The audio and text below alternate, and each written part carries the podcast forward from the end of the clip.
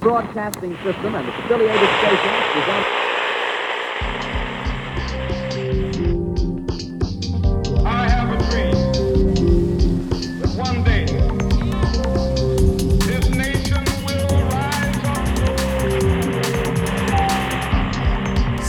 el mundo y nuestra raza se llama humanidad.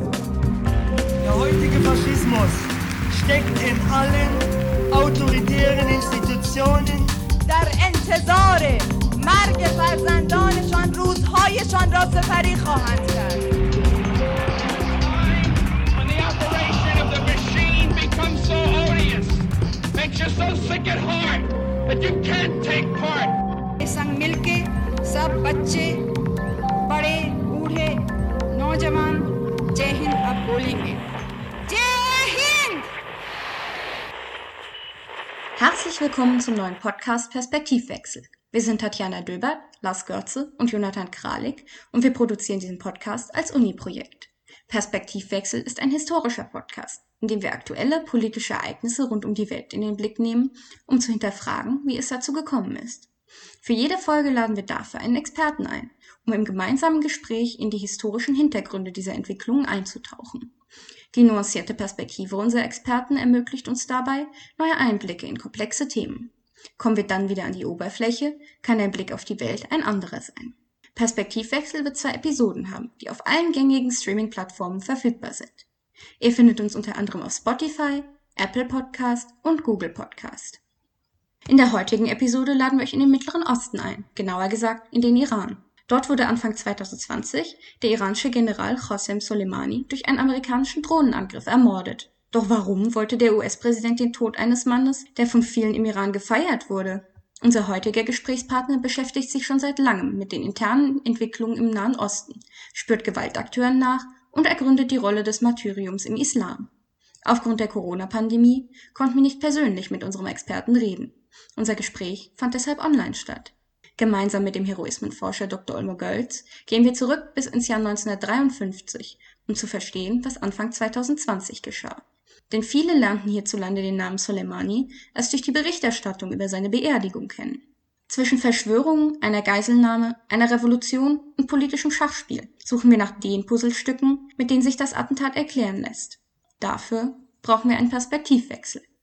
Herzlich willkommen zu unserem ersten Perspektivwechsel. Mein Name ist Lars Görze. Zu unserer heutigen Episode begrüßen wir einen Experten für Märtyrertum und Gewaltakteure im Nahen Osten, Dr. Olmo Gölz. Herr Gölz, herzlich willkommen. Ja, herzlichen Dank für die Einladung zum Gespräch, Herr Görze. Ja, ich freue mich auf die Diskussion mit Ihnen. Herr Gölz, Sie forschen aktuell zu den Dynamiken des Heroischen im Nahen Osten am Sonderforschungsbereich Heldenheroisierung und Heroismen der Universität Freiburg. Am 3. Januar 2020 wurde Qasem Soleimani von einem amerikanischen Drohnenangriff gezielt ermordet. Er war einer der, wenn nicht der bedeutendste General des Iran. Viele im Iran sahen in ihm einen Kriegshelden. Andere setzten ihn auf Terrorlisten, erklärten ihn zum Darth Vader der Politik des Nahen und Mittleren Osten.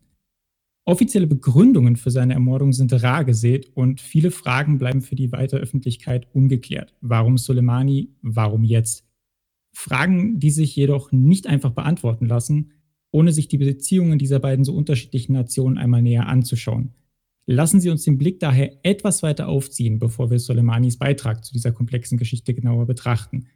Warum kam es zu dieser neuen Eskalation und wie weit zurück müssen wir denn Ihrer Meinung nach gehen, um diese Frage beantworten zu können?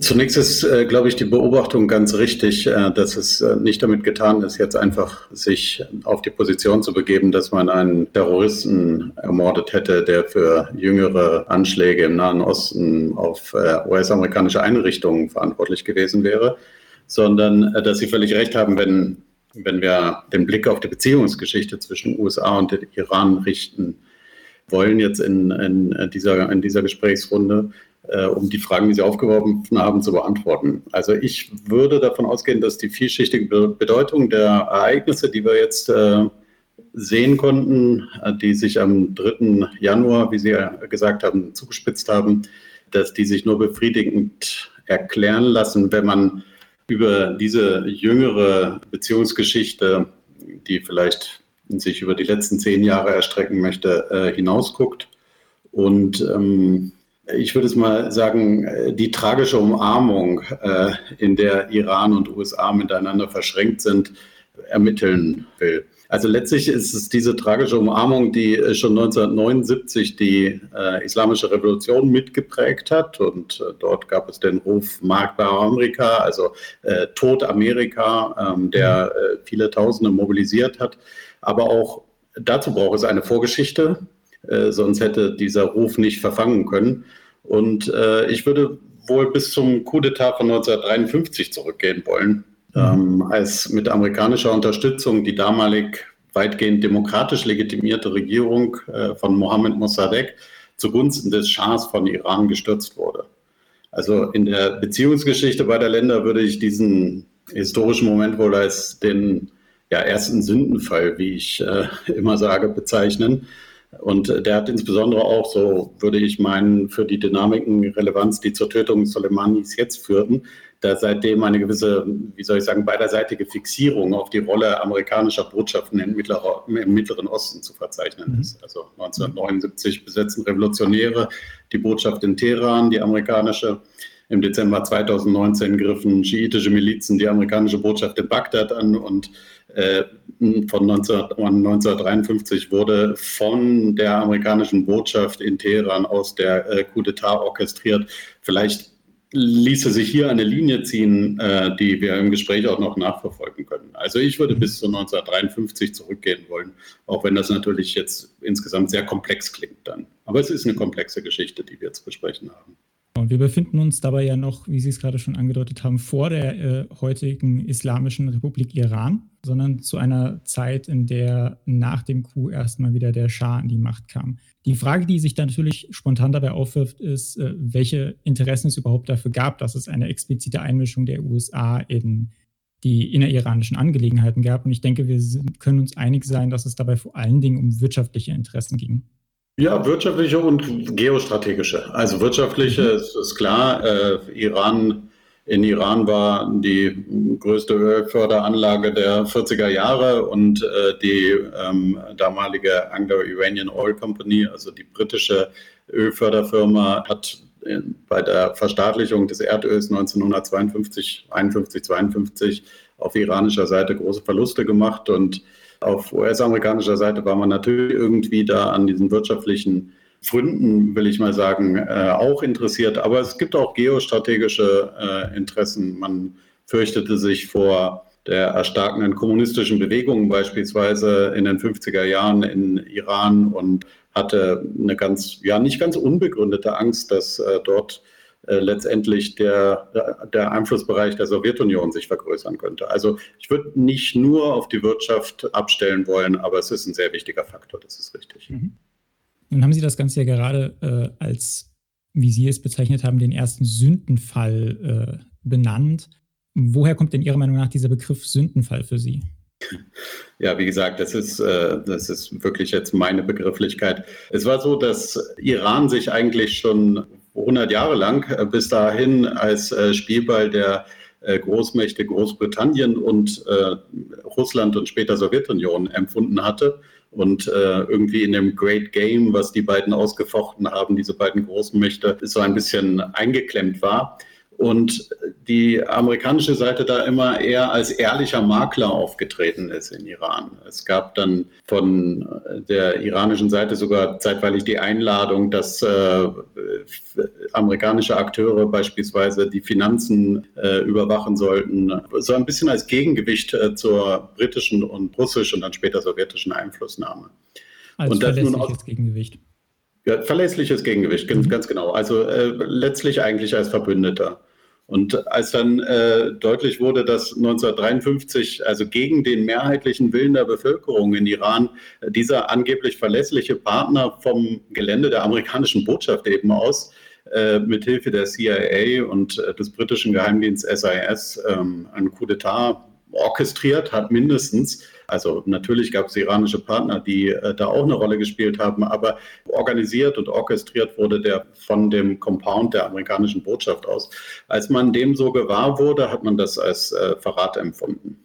Und wenn Sie mich dann vielleicht auch noch kurz erwähnen lassen, dass die USA sich dann auch in den Folgejahren da nicht gerade mit Ruhm bekleckert haben, äh, und man letztlich dann eigentlich die Fehlentwicklung der 60er und 70er Jahre auch auf den Coup d'etat zurückführen konnte aus der Perspektive der iranischen Bevölkerung, dann ist die, die Enttäuschung wiegt dann nochmal umso schwerer, würde ich meinen, im Rückblick. Eine Fehlentwicklung, die ja durchaus auch von amerikanischer Seite retrospektiv kritisch betrachtet wurde. Beispielsweise hat sich die amerikanische Außenministerin Madeleine, ehemalige amerikanische Außenministerin Madeleine Albright 2000 äh, sogar so weit geäußert, dass sie ganz klar den Coup als Rückschlag bezeichnet hat, als Fehler von amerikanischer Seite aus. In 1953, the United States played a significant role in orchestrating the overthrow of Iran's popular Prime Minister Mohammad Mossadegh. The Eisenhower administration believed its actions were justified for strategic reasons, but the coup was clearly a setback for Iran's political development. And it is easy to see now why many Iranians continue to resent this intervention by America in their internal affairs. As President Clinton has said, the United States must bear its fair share of responsibility for the problems that have arisen in US Iranian relations. Ein Fehler, der aber vor allen Dingen auch langfristig, muss man sagen, keinen Bestand haben konnte. Der Schah war erstmal wieder an der Macht und er blieb auch eine ganze Weile an der Macht. Allerdings wurde er ja danach vor allen Dingen immer stärker auch als Vertreter des imperialistischen Amerikas im Irak gesehen, was für seine Beliebtheit innerhalb des Volkes sicherlich keine Vorteile hatte. Ja, also äh, zu, zunächst äh, ist es eine Frage der Ehre. Ne? Also da mischt sich eben ein Land in die innenpolitischen Belange ein und äh, es wurde so wahrgenommen, dass das ein Rückschritt war, weil letztlich die Regierung, die da weggeputscht wurde mit der Hilfe der CIA, als eine zumindest demokratisch legitimierte Regierung und eine beliebte Regierung empfunden wurde in großen Teilen der Bevölkerung. Das heißt, der, wenn man so will, der, der Startschuss der zweiten Phase der Regentschaft Mohammed Reza Shahs, er wurde ja 1941 äh, bereits gekrönt, oder nicht gekrönt, aber auf den Thron gesetzt. Die, die zweite Phase seiner Regentschaft hat eigentlich schon so ein bisschen an der Grundlegitimität, hat sie gekrankt. Äh, in der Folge ist dann äh, immer deutlicher geworden, wie sehr eigentlich ähm, auch der, der Schah äh, darum bemüht war, das äh, Land irgendwie auf Augenhöhe mit den Westmächten zu bringen und dabei äh, immer mehr auch den Kontakt zur Bevölkerung und äh, so wurde es empfunden zu den Traditionen der iranischen, der iranischen mhm. Nation, aber auch des schiitischen Islam und all der Konfigurationen, die wichtig waren in der Bevölkerung, immer mehr dazu den Kontakt verloren hatte selber dann irgendwann äh, auch im, in einem Reichtum schwelgte, als es der Bevölkerung nicht mehr gut geht, äh, zugleich aber Modernisierungsmaßnahmen nach vorne gepresst hat, äh, die, wozu man so noch nicht bereit war oder vielleicht auch niemals hätte bereit sein wollen. Das äh, wurde dann alles empfunden als eine Politik, die letztendlich aus dem Ausland gesteuert wurde. Der Schah wurde eigentlich als ein Klient oder meinetwegen sogar als eine Puppe der äh, US-amerikanischen Interessen im Nahen Osten wahrgenommen. Ja, also aus der politikwissenschaftlichen Perspektive kann man sagen, dass das eigentlich keine ganz falsche Diagnose ist. Der, äh, die US-amerikanische Seite hat sich mit dem Schah-Regime im Nahen und Mittleren Osten einen starken Polizisten äh, und Verbündeten gewünscht und ihn im Staate des Schahs, der immer mehr sich auch auf seine Person hin zugespitzt hat und immer auch autoritärer ausformuliert wurde, ähm, dort eben auch gefunden. Und diese Modernisierungsmaßnahmen, die Sie ja gerade angesprochen haben, die hatten ja durchaus einen Effekt, nämlich dass sie den Schah selbst bereichert haben und dass sie auch diejenigen, die dem Schah nahestanden, bereichert haben. Ein Effekt, der aber eben bei der Bevölkerung nie ankam. Äh, wenn wir uns die Reaktion dazu angucken, fällt ja vor allen Dingen auf, dass der Schah auf der einen Seite den Kontakt zur Bevölkerung verliert, auf der anderen Seite aber auch immer gewalttätigere Methoden anwendet, um seine eigene Sicherheit zu gewährleisten. Also gerade wenn wir uns den Geheimdienst des Schahs, den Savak, anschauen, fällt ja auf, dass dieser immer stärker damit beschäftigt ist, die Bevölkerung in irgendeiner Form ruhig zu halten. Das ist richtig. Äh, das ist Teil des, äh, der Sündenfallgeschichte, die ich äh, angesprochen habe. Der Sabak der Geheimdienst des Schahs, die Geheimpolizei, der hat immer mehr Einfluss auf das öffentliche Leben nehmen können im Laufe der 60er und dann auch 70er Jahre. Und hat sich dabei ja notorisch, notorisch fies verhalten. Das hat zum Legitimitätsverlust äh, der, des Schah-Regimes in, in der Bevölkerung maßgeblich beigetragen. Also politische Opposition wurde unterdrückt, Menschen äh, gefangen genommen und gefoltert. Die, die äh, religiöse Opposition wurde, wurde klein gehalten. Und das alles wurde nun auch wiederum den USA angelastet, weil der CIA letztlich maßgeblich auch an dem Aufbau des Geheimdienstes mitbeteiligt war.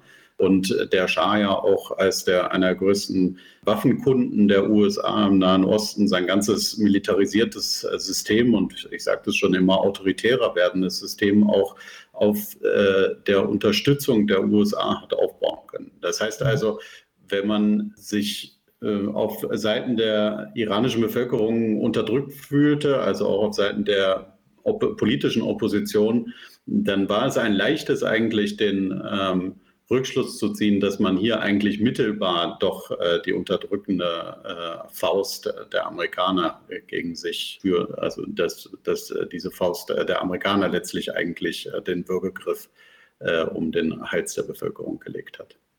Sie haben gerade noch einen interessanten Aspekt erwähnt, nämlich, dass auch Teile des, des Klerus, des islamischen Klerus, große Probleme mit den Modernisierungsmaßnahmen des Schahs hatten.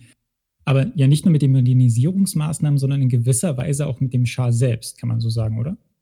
Ja, da, also das ist, das ist sehr ambivalent. Die Frage, wann eigentlich aus Seiten des Klerus der Ruf nach der Abschaffung der Monarchie laut geworden ist, die lässt sich so eindeutig nicht festlegen auf ein bestimmtes Datum selbst Ayatollah Khomeini, der später die islamische Revolution ja maßgeblich letztlich ideologisch angeleitet hat, ähm, hat äh, am Anfang noch nicht den, den Schah sozusagen zur, zum Rücktritt und zur Aufgabe seines Throns aufgefordert.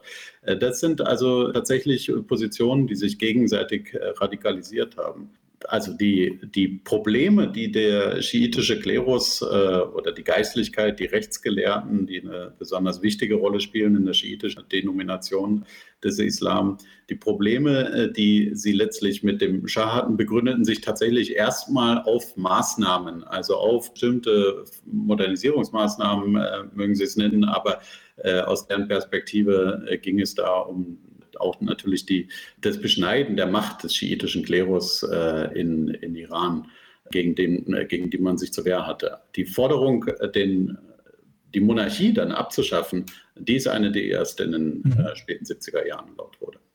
Und gleichzeitig ging es ja auch um Modernisierungsmaßnahmen, die einfach mit der Auslegung des Islam, mit der schiitischen Auslegung des Islam nicht zu vereinbaren waren.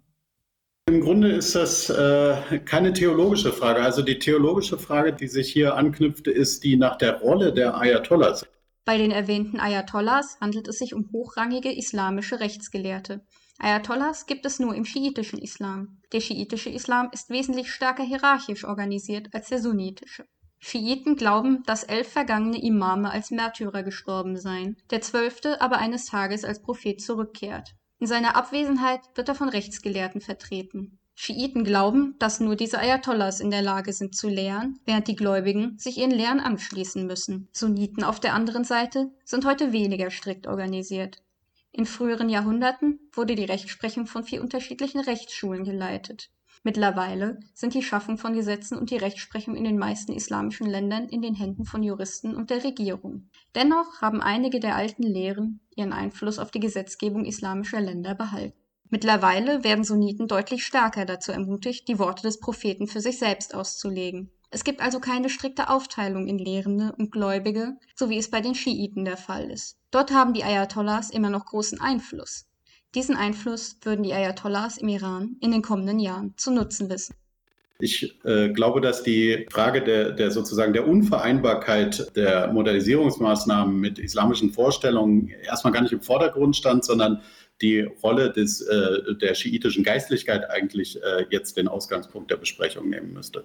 Also die Besonderheit äh, des islamischen oder der, der äh, schiitischen, der zwölfer schiitischen Domina Denomination im Islam ist ähm, darin zu finden, dass, die, dass es eine hierarchisierte Geistlichkeit gibt, an deren Spitze die Ayatollahs stehen. Also, und von denen werden wiederum einige als sogenannte Quellen der Nachahmung verehrt.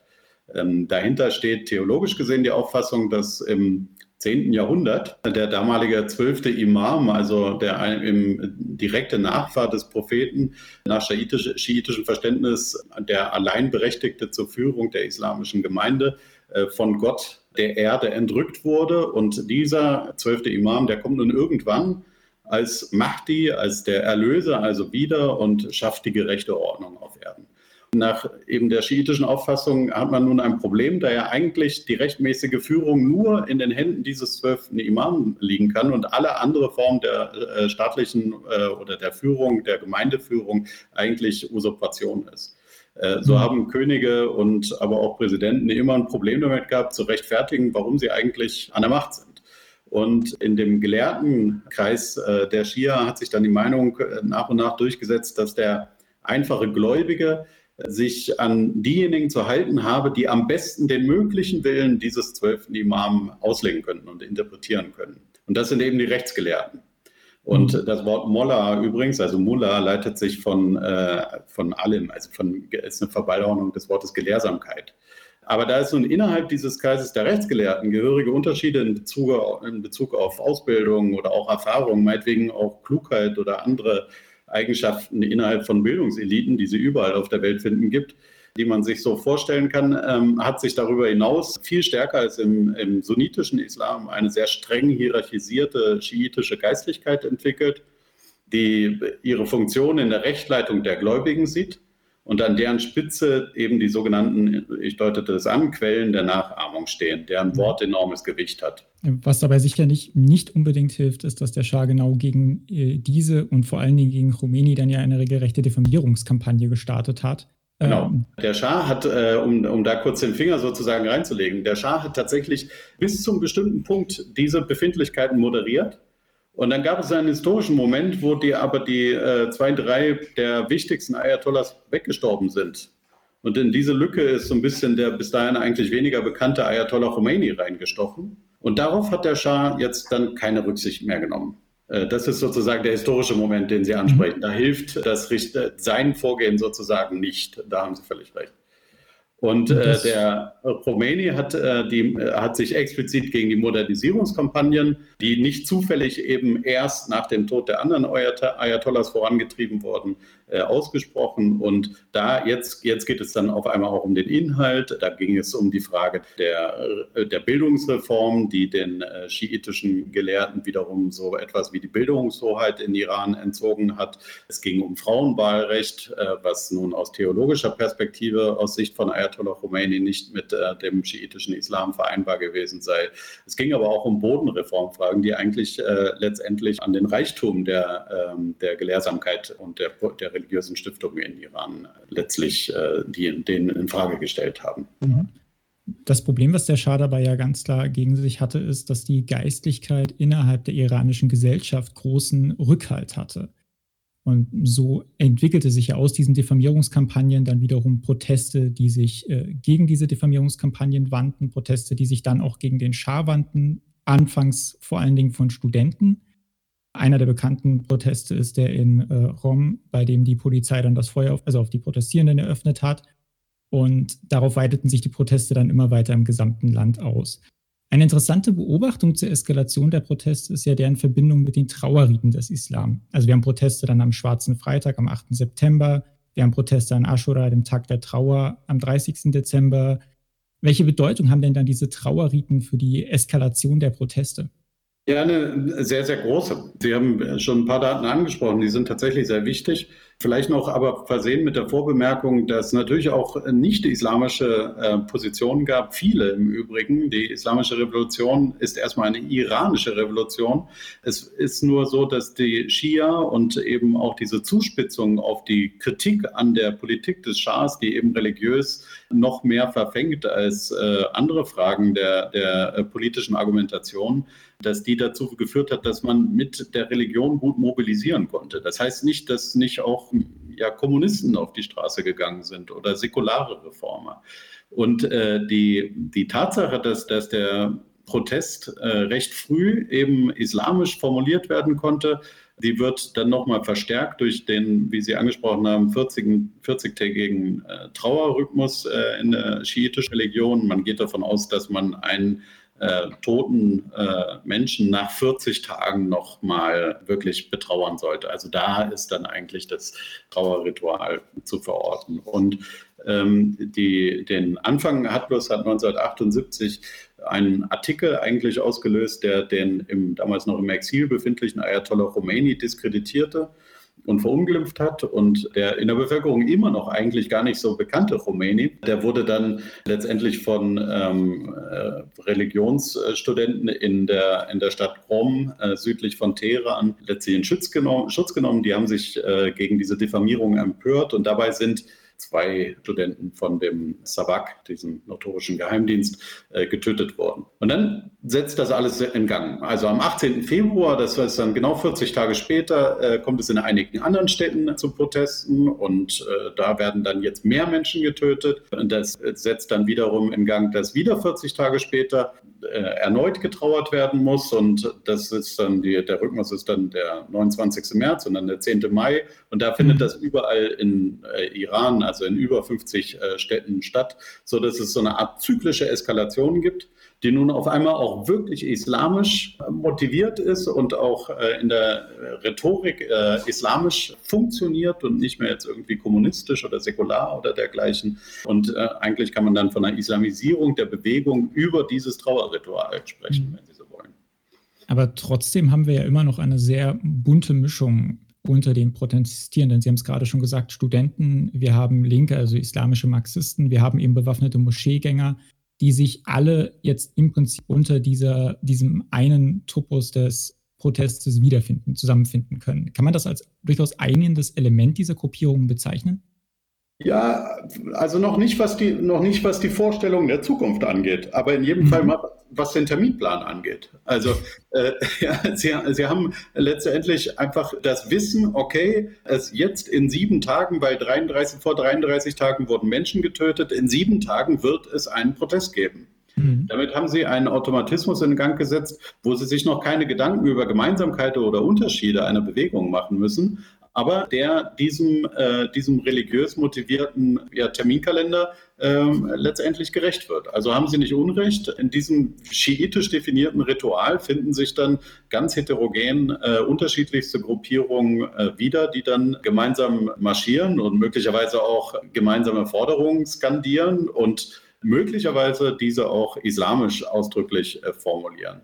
Aber der Moment, wo es eine islamische Revolution wird, also richtig nicht eine Islamisierung mhm. der, äh, der revolutionären Bewegung, sondern da, wo, wo eigentlich auch, wenn man ja, also wo man, wo man sowas wie eine Selbstbezeichnung als islamische Revolution festmachen kann, äh, das äh, würde ich eigentlich erst im Dezember des Jahres äh, 1978 verorten, wo dann an äh, den Ashura-Protesten, also Ashura ist der Moment, wo der äh, dritte Imam der schiitischen äh, Denomination Hussein ibn Ali in einer Schlacht als Fürst der Märtyrer eben gefallen ist und verehrt wird, seitdem vor seinem Tod gedacht wird, also am 10. Moharram des islamischen Monats, der fiel in dem Jahr 1978 auf den 11. Dezember. Und da war es dann deutlich, okay, das ist jetzt ein Moharram-Ritual, also etwas, was eigentlich jedes Jahr zur Betrauerung von äh, Hussein stattfindet, ist jetzt ein politischer Protest. Allahu Akbar-Rufe sind seitdem von Dächern zu Dächern jeden Abend geschallt. Und äh, da wurde auch der Ruf nach einer islamischen Republik das erste Mal mhm. laut äh, und die, die Revolution selber als islamische Revolution bezeichnet. Zusätzlich dazu, dass immer mehr Protestierende sich zu diesen Protesten zusammenfinden, muss man aber auch festhalten, dass die Gruppierungen selbst äh, sich jetzt immer stärker bewaffnen, um sich auch sowohl der Armee als auch der Polizei entgegenstellen zu können. Also wir haben eine Gewaltspirale gleichzeitig, die sich zusätzlich zu diesen immer größeren Protesten ebenfalls in Gang setzt. Das ist richtig. Es ist allerdings eher ein Prozess der, hm, des Momentes der, der, der Auflösungserscheinungen des Regimes, äh, der im Januar, Februar 1979 zu verorten ist. Also die, der, der Moment, wo wo die Opposition wirklich eine bewaffnete Opposition ist, also jenseits von Guerillagruppen, die schon seit Anfang der 70er Jahre äh, immer wieder Anschläge verübt haben, aber wo es wirklich Straßenkämpfe und eine bewaffnete Opposition gibt, das ist eigentlich zu verorten in dem Zeitpunkt, wo der Schah das Land mhm. verlässt am 16. Januar nicht klar ist, was dann, was danach passiert. Es keine, kein klar definiertes Gewaltmonopol gab. Ähm, äh, Ayatollah Khomeini ist am, am 1. Februar erst wiedergekommen und letztendlich hat die Armee erst am, am 11. Februar oder am 12. Februar dann schlussendlich die, ja, die Waffen niedergelegt, ist nicht ganz richtig. Also sie hat sich einfach, einfach neutral erklärt. Ja? Also sind, mhm. die Armee ist in die Kasernen zurückgegangen und gesagt, wir erklären uns neutral in den Fragen der Revolution. Das heißt, die vom Schah eingesetzte Regierung hatte eigentlich keinen Zugriff mehr auf das Gewaltmonopol. Und in, diese, in dieser Zeit ist tatsächlich es äh, ziemlich heikel gewesen, weil man weil völlig unübersichtlich war. Ja, wer, wer, hat denn jetzt eigentlich das Sagen? Polizisten äh, oder Soldaten gibt es eigentlich nicht mehr, die das irgendwie auf der Straße durchsetzen können. Die Ordnung, wenn man so will. Andererseits äh, gibt es aber auch keine keine funktionierende Oppositionspartei, die jetzt äh, sowas wie, wie eine, eine, Parteiarmee oder sowas zur Verfügung gehabt hätte. Mhm. Es war eine sehr unübersichtliche Situation im Januar, Februar 1979. Was es aber eben gab, waren diese bewaffneten Gruppierungen, die sich halt unter anderem auch immer um die lokalen Moscheen gefunden haben. Und eine der Personen, die ja dann versucht hat, diese äh, lokalen Gruppierungen für sich zu nutzen, war eben der wiederkehrende Rumäni, der diese dann als eine Revolutionsgarde zusammenfassen wollte, der quasi diese gesamten lokalen Gruppierungen einer übergeordneten Führung unterstellen wollte und damit quasi dann diese fehlende, äh, dieses fehlende Gewaltmonopol etablieren wollte, um etwas dem Gewaltmonopol, dem theoretischen Gewaltmonopol der Armee entgegenzusetzen. Denn wie Sie ja gerade gesagt haben, die Armee hat sich in die Kasernen zurückgezogen, aber trotzdem war es ja deswegen nicht so, dass man darauf vertraut hat, dass sie dort bleibt. Da haben Sie völlig recht. Es gab äh, oder es gibt ein, ein tief sitzendes Misstrauen gegen die Armee, die auf den Schah vereidigt ist in, in jener Zeit. Und ja, die Gründung der, der, der Revolutionsgarde, also der Pasdaran, der Sepah Pasdaran Enrelaube Islami heißt es, also der Chor der Gardisten der Islamischen Revolution, ist eigentlich der Versuch, diese lokalen Netzwerke, die hm, Moscheennetzwerke haben Sie es gerade genannt, das ist äh, ein Teil, äh, der da zusammengeführt würde, also dieser lokale Netzwerke von, äh, von Akteuren, die irgendwie versucht haben, das Heft des Handelns in die Hand zu nehmen. Wenn man es positiv formuliert, negativ formuliert, könnte man sagen, einfach Gewaltakteure sind, die irgendwie ohne, ohne gemeinsame Führung waren und für Ordnung oder auch Unordnung in ihren Straßen und äh, Regionen gesorgt haben. Äh, der Versuch, das alles zusammenzuführen und äh, dem einen einheitlichen Namen zu geben, ist eben die Gründung der Pasdaran, unter, dem, unter deren Dach diese, diese Netzwerke dann eigentlich zusammengezogen wurden.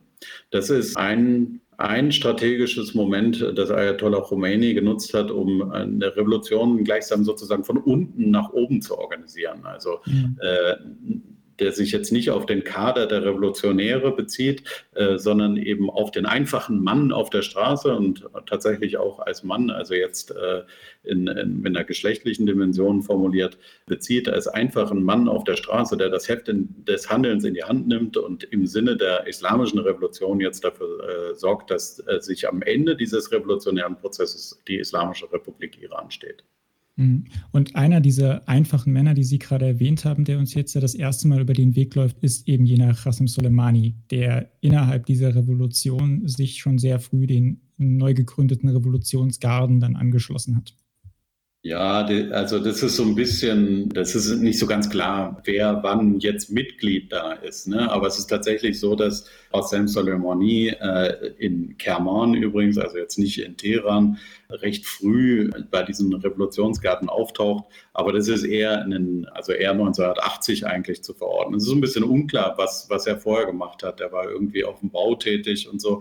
Aber äh, das ist jetzt nicht untypisch sowas, weil dieser revolutionäre Moment wirklich wahnsinnig unübersichtlich ist. Und da spreche ich mhm. jetzt nicht nur von Januar, Februar 1979, sondern das geht dann bis eigentlich zum Angriff Irans durch den Irak, von Irak auf den Iran im September 1980. Ein Aspekt, der zu dieser Unübersichtlichkeit ja auch weiter beiträgt, ist, dass immer noch aufgrund der vorher schon, des vorher schon erwähnten Coups irgendwo im Iran diese Befürchtung besteht, dass Amerika sich jetzt erneut einmischen könnte und auch diese islamische Revolution quasi wieder aus eigenen Interessen irgendwie angreifen könnte. Und Correct. damit kommt es ja dann zu der Geiselnahme von Teheran, die nicht nur klar zeigt, wie Amerika als äh, potenzielle Bedrohung angesehen wird, sondern irgendwo auch aufzeigt, dass es trotz der Organisation oder der, des, des Versuchs der Organisation der Revolutionsgarden irgendwie noch kein ganz festes Gewaltmonopol gibt, auf das man sich verlassen kann. Denn bei der äh, Geiselnahme von Teheran ist es jetzt nicht so, dass es eine offiziell abgesegnete Angriff auf eine Botschaft gab, sondern zumindest nach offizieller Aussage waren es Studenten und man kann gar nicht wirklich sagen, wer da jetzt die Botschaft überhaupt besetzt hat.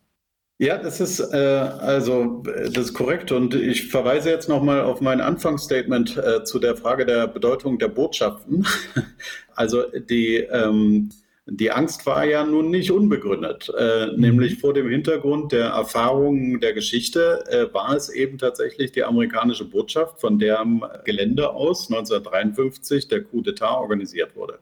Damals eben auf Grundlage der Befürchtung, das könnte jetzt hier der Prozess, der sich da in den drei Tagen zuvor radikalisiert hatte, könnte jetzt tatsächlich zu einer kommunistischen Revolution führen. Jetzt ist es ja nicht ganz unbegründet äh, zu glauben, dass äh, das erneut so sein könnte, nur dass es eben sich diesmal gegen eine islamische Revolution richten würde. Also das, das war nie die offizielle Begründung für die Tatsache, dass im November 1979 die, die, die amerikanische Botschaft von diesen angeblichen Studenten gestürmt wurde, sondern äh, offiziell war es so, dass der Ayatollah Khomeini eben die, die Auslieferung des Schahs, der äh, inzwischen äh, schwer an Krebs erkrankt, äh, zur Operation ähm, nach äh, New York äh, geflogen wurde, die Aus Auslieferung des Schahs beantragt hat. Und der hat in einem, also Ayatollah Khomeini, oder beantragt, äh, gefordert, also Antrag hat er nicht mhm. gestellt, ja. der hat äh, in, in einem in einer Ansprache am 4. November hat er eben die Schüler und Studenten, das ist eine sehr kryptische Botschaft, und sie so ermutigt, die Angriffe auf die USA zu verstärken, um diese wiederum zu zwingen, den Schah nach Iran auszuliefern. عمده ارزش این عملها این است که از ذهن توده های ضعیف مردم در سرتاسر سر دنیا مستضعفین جهان در سرتاسر سر دنیا حالا که منزوی هستیم جوانهای ما ایستادن و سفارت امریکا را گرفتن و پنجاه و چند نفر Noch am selben Tag, also am 4. November 1979, was ja jetzt aber auch schon zehn Monate nach der Revolution ist. Ne? Also das heißt, die revolutionäre Phase ist ja wirklich eine lange Phase. Mhm. Äh, wurde die amerikanische Botschaft dann in Teheran gestürmt und äh, einige hundert Mitglieder der Gruppe, die, die heißt tatsächlich ähm, Studenten der Linie des Imams, also Donesh Juyone Khate Imam, äh, die haben die Botschaft gestürmt und letztlich 52 Geisel genommen. Dass äh, die über 444 Tage dann in Gefangenschaft gehalten werden, die Geschichte ist weitgehend bekannt. Aber wie wichtig dieses demütigende Ereignis, also wenn man so will, der zweite Sündenfall, nur jetzt aus der US-amerikanischen Perspektive, also wie wichtig dieses demütigende Ereignis für die USA auch noch heute ist, zeigt das nach der Tötung von Soleimani. Trump getweetet hat, einen Tweet herausgelassen hat mit der, mit der Drohung, 52 kulturelle Stätten in Iran zu vernichten. Also er hat, er hat das er hat gar nicht gesagt, so wie die Geiseln oder sowas, sondern mhm. die Zahl 52 das war völlig klar. Die Zahl 52 hat referenziert auf die Geiselnahme von Teheran.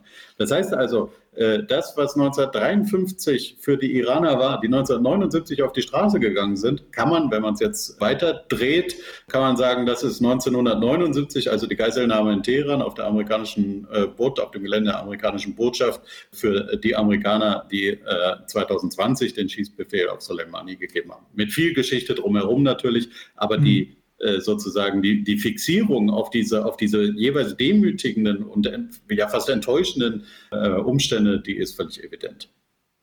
Nun haben wir ja neben der theoretischen Bedrohung äh, durch Amerika zu diesem Zeitpunkt auch noch eine ganz, ganz praktische Bedrohung. Sie hatten es eben schon angesprochen kurzzeitig. Äh, direkt oder kurz nach der Revolution greift nämlich der Irak, also der direkte Nachbar des Iran, den neu gegründeten äh, islamischen Staat Iran an.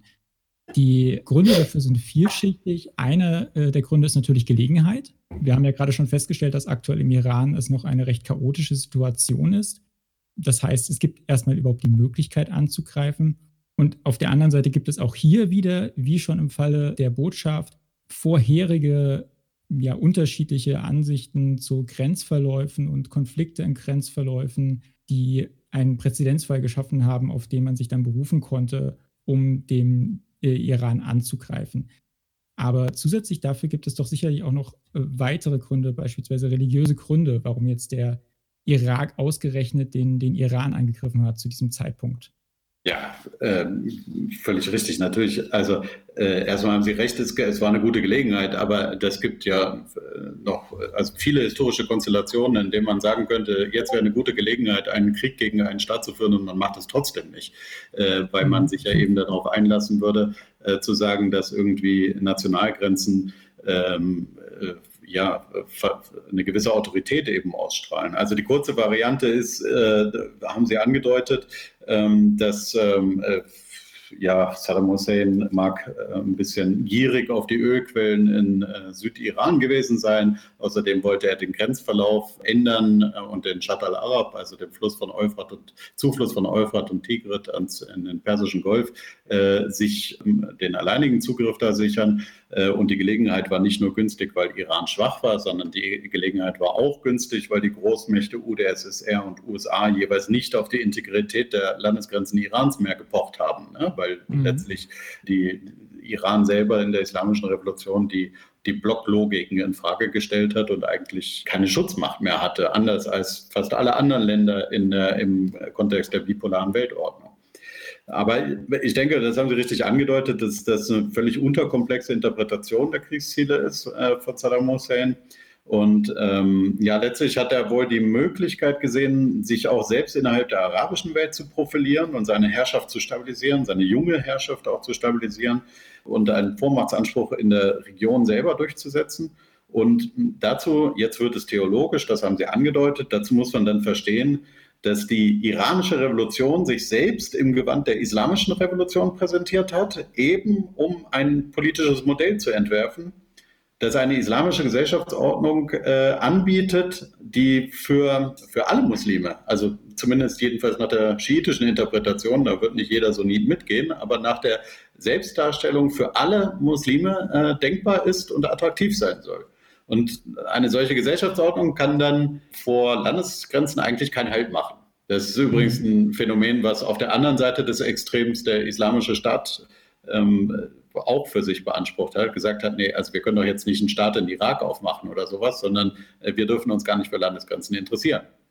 Mhm. Also warum sollte das so sein? Denn Nationen sind ja nicht Teil einer göttlichen Ordnung. Und in dieser Hinsicht war die, war die junge Islamische Republik dann auch eine ideologische Bedrohung also einerseits für jene Männer, äh, Länder, die äh, eine schiitische Bevölkerungsminderheit hatten oder sogar Mehrheit. Äh, das trifft insbesondere auf den Irak selbst zu, wo eben die meisten Bürger Schi schiitischer Glaubensrichtung sind. Oder äh, jene Länder, in denen eine Monarchie äh, die Staatsform bildete, was nun auf alle Golfmonarchien zu übertragen ist. Ne? Und also immerhin war es ja ein Monarch, den die Revolution hinweggefegt hatte mit dem Schah. Iran war also eine Bedrohung in der Region, gegen die sich die arabische Welt zumindest in der einen oder anderen Weise stellen musste. Es ist also wohl zumindest angebracht, würde ich sagen, diese Motivation auch hinzuzurechnen bei der Frage der Kriegsgründe von Saddam Hussein. Nicht, dass er etwa von den Golfmonarchien beauftragt worden wäre, sondern eher, dass er die Gelegenheit sah, sich selbst im Angesicht dieser Bedrohung zu positionieren, seine eigene Herrschaft auch zu schützen vor der Bedrohung der Islamischen Republik Iran, also dem Revolutionsexport und die Unterstützung Iraks durch die arabischen Staaten während des Krieges ist auch vor dem Hintergrund zu verstehen. Und vielleicht noch eine Anmerkung zu äh, auch äh, Fragen der Gruppierungen, die da eine Rolle spielen. Also der äh, Revolutionstransport, der Revolutionsexport ist ein Programm, was gerade am Anfang sehr aggressiv vertreten wurde von der Islamischen Republik. Und da sind dann auch Akteure wie nun später, damals noch nicht in der Rolle, aber später in, äh, in ähnlicher Funktion äh, Qasem Soleimani sehr wichtig, die in Libanon die äh, Hezbollah mit, Gründe, mit Gründen, die in äh, Irak äh, Kontakte zu schiitischen äh, Bewegungen aufgenommen haben, die in Syrien äh, eine Rolle mhm. gespielt haben. Also eigentlich geht die ganze äh, Vernetzungsgeschichte äh, die für die Figur Soleimanis äh, so entscheidend und wichtig ist, durchaus auf die frühe Phase des Iran-Irak-Krieges oder der Islamischen Revolution auch zurück. Und aber gerade diese äh, aggressive oder diese Ausbreitung der Revolution zumindest, muss man so konstatieren, fand ja erstmal nicht statt. Das heißt, von daher kann der Irak schon für sich proklamieren, dass er dieses Ziel erreicht hat. Ja, aus der Perspektive war der äh, Iran-Irak-Krieg natürlich erfolgreich. Also man guckt immer darauf, was alles nicht erreicht wurde und wie dramatisch äh, der Krieg äh, letztendlich äh, verlaufen ist, auch ohne dass es äh, zu, äh, überhaupt zu neuen Grenzverläufen geführt hätte und dergleichen. Aber eigentlich kann man sagen, aus dieser Perspektive heraus hatte er einen gewissen Erfolg. Ja. Ähm, der, die islamische Revolution ist nicht exportiert worden in die anderen Länder der Region.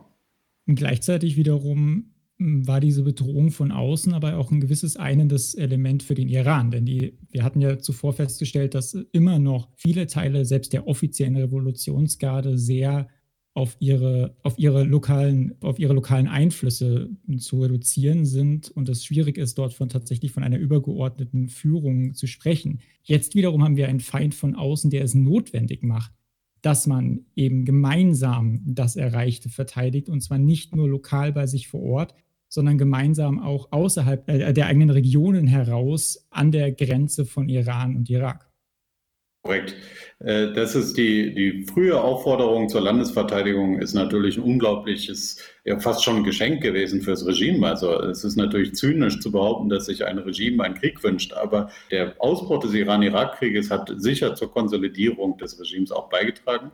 Und die manifeste Form eigentlich die, dieser Konsolidierung, die kann sich in den Revolutionsgarten finden lassen, die wirklich erfolgreich transformiert wurden von äh, diesen lokal organisierten Männerbünden, die eigentlich nur den Titel Revolutionsgarten getragen haben, zu wirklich militärisch durchorganisierten Einheiten, die aber gleichzeitig noch ihren, ihren Stellenwert als Avantgarde der Revolution irgendwie nicht nur performativ, sondern irgendwie ja dann auch personell haben äh, deutlich machen können und die, die sich dann haben stählen können im Krieg. Die Kommandeure, die, über die wir dann jetzt in der Folge des äh, Iran-Irak-Kriegs geredet haben, die haben natürlich jahrelange Kampferfahrung. Äh, das sind äh, Rassem Soleimani ist nicht zum Beispiel einfach nur der nette Mann, den wir, den wir immer lächelnd äh, auf den Fotos sehen und wissen, dass er bescheiden ist und so, sondern der hat auch wirklich Kommandooperationen hinter der, hinter der Frontlinien äh, befehligt, aber im Kampfgeschehen äh, im Iran-Irak-Krieg und äh, kam, ja, äh, so pathetisch es klingt, als, als gestellter Krieger aus dem Krieg hervor.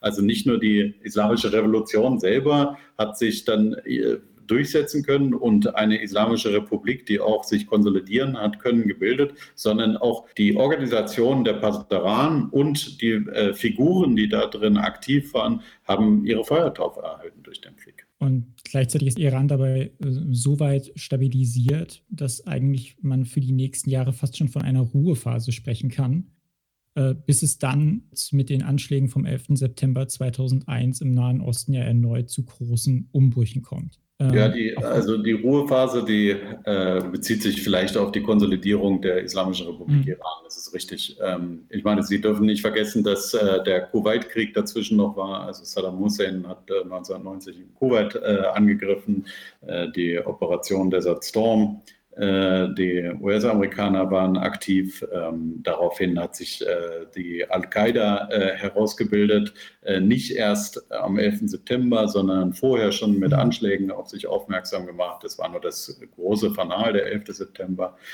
Ähm, aber es, ist, es hat zum Beispiel auch 1991 ein schiitischer Aufstand im Süden Iraks stattgefunden, äh, der brutal niedergeschlagen wurde und übrigens auch geschlagen werden durfte, obwohl Saddam Hussein da der Akteur war. Die, die US-amerikanische Seite hat ihn machen lassen und viele dieser äh, der schiitischen Aufständischen sind dann nach Iran äh, gegangen. Äh, einer davon war zum Beispiel der Al-Mohandes, also der General, der irakische General, der mit, zusammen mit Soleimani getötet wurde, die sich alle letztlich im Folge der, des US-amerikanischen Verhaltens ebenso wie die iranischen Akteure Jahre zuvor äh, betrogen gefühlt haben. Das heißt, ähm, äh, Sie haben recht, es gibt eine Konsolidierungsphase in der Region, die ein bisschen ruhiger ist, aber die trotzdem äh, viele Enttäuschungen, viele persönliche Erfahrungen auch wieder mit sich trägt. Es gibt den 30-Tage-Krieg in Israel zwischen Israel und Libanon, ähm, also der Hezbollah äh, und so. Also die Erfahrungen, die nehmen nicht ab. Auch die, auch die Gewalterfahrungen nehmen nicht ab. Aber es findet alles ein bisschen weniger im, im Auge der Weltöffentlichkeit statt, als das dann mit, dem, mit diesem Fanal des 11. September dann doch deutlich äh, zurückgekommen ist. Ready, Cockney. Ready, stay there. Ready.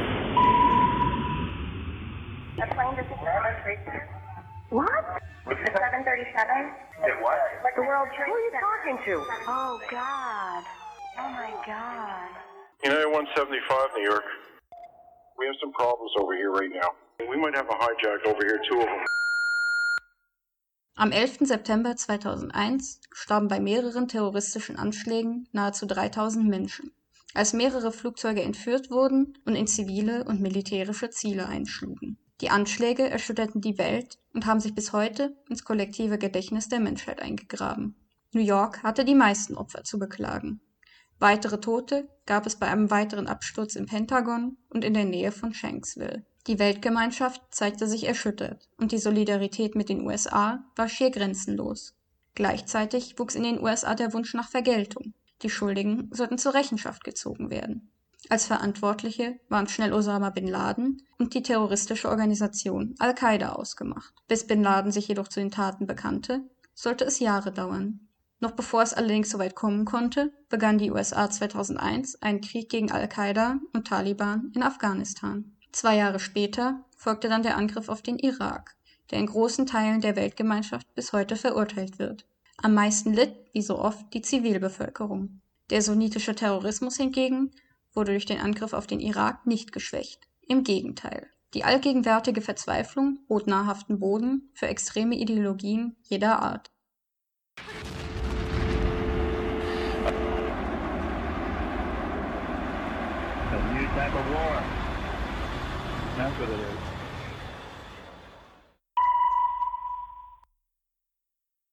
Was ja direkt dann bei dem Fanal des 11. September auffällt, ist, wir haben diesen extremen Gegensatz von USA und Iran, die sich nun wirklich nicht ausstehen können.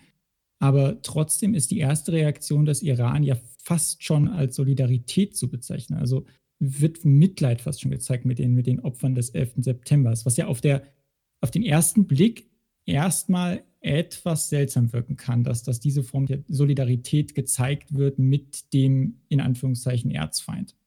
Ich würde äh, sagen, dass man Mitleid mit zivilen Opfern auch von Iran da hat erwarten können. Äh, allerdings die Frage, wie das politisch nutzbar gemacht wird. Und da, wird, da ist auffällig, dass es erstmal eine Art der, ja, fast schon äh, Formulierung eines gemeinsamen Feindbildes gibt. Da gibt es natürlich mehrere politische äh, Hintergründe. Zu der Zeit war eben auch ähm, Khatami der Präsident, der da einen Reformkurs gefahren hat und auch ein bisschen mehr, also Annäherung an die USA ist ein falsches Wort, aber ein bisschen mehr Öffnung äh, äh, von Iran propagiert hat, anders als sein Nachfolger Ahmadinejad. Das hat jetzt da in einen politischen Moment reingepasst, wo das durchaus erwartbar war, dass Iraner auch sagen, oh Gott, das ist ja furchtbar, was da passiert ist. Äh, was interessant ist, ist äh, tatsächlich dann auf, einer, auf der Ebene der Reaktion äh, auf diese Ereignisse, dass man wirklich gemeinsame Interessen hatte. Also die Iraner, die waren daran interessiert, dass die Taliban in, in Afghanistan zurückgedrängt werden, dass Al-Qaida nicht an Einfluss gewinnt und das hat mit äh, dem Schisma der islamischen ähm, Gemeinde zu tun, eben mit der Unterteilung äh, von Sunniten und Schiiten. Aber auf der anderen Seite gibt es natürlich dann auch in der Folge wieder eine große Enttäuschung für den Iran, denn er landet dann gemeinsam mit dem Irak auf der ominösen Achse des Bösen. Das heißt, all diese Hoffnung im Prinzip, die man geäußert hat, dieses gemeinsame Feindbild wird ja irgendwo schon wieder von amerikanischer Seite enttäuscht. Ja, also die, diese Achse des Bösen ist natürlich äh, völlig albern und Ja, ich würde ich würd fast gar nicht sagen, das war enttäuschend, sondern eher eine Bestätigung von all den schlechten Vorurteilen, die man hat entwickeln können gegenüber den USA. Weil es natürlich totaler Quatsch, Nordkorea, Iran und Irak auf eine Achse des Bösen miteinander äh, zu bringen, nachdem der 11. September von, von der Al-Qaida, die saudi-arabischer äh, saudi-arabische Akteure in Afghanistan irgendwie organisiert haben, durchgezogen wurde. Also das, das ist irgendwie eine, eine, sehr eigenartige Entscheidung von Präsident Bush damals gewesen, diese, diese Zusammenführung in der Lage der Nation am 2002 zu bringen. Im Januar 2002 war das.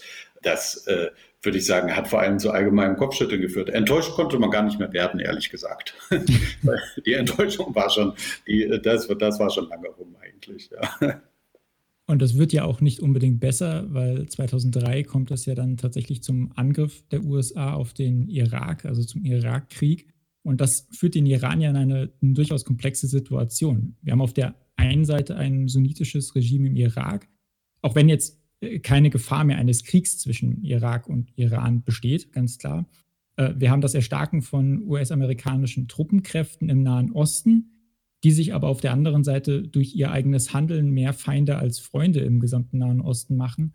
Und dann haben wir einen irakischen Staat, äh, der zwischen diesen Kräften irgendwo auseinanderfällt, aber gleichzeitig mit einem selbst auf dieser Achse des Bösen ist. Also wie kann der Iran es aber dann trotzdem äh, geschafft haben, aus dieser unglaublich komplexen Situation tatsächlich Profit zu schlagen, zumindest einflusstechnisch Profit zu schlagen?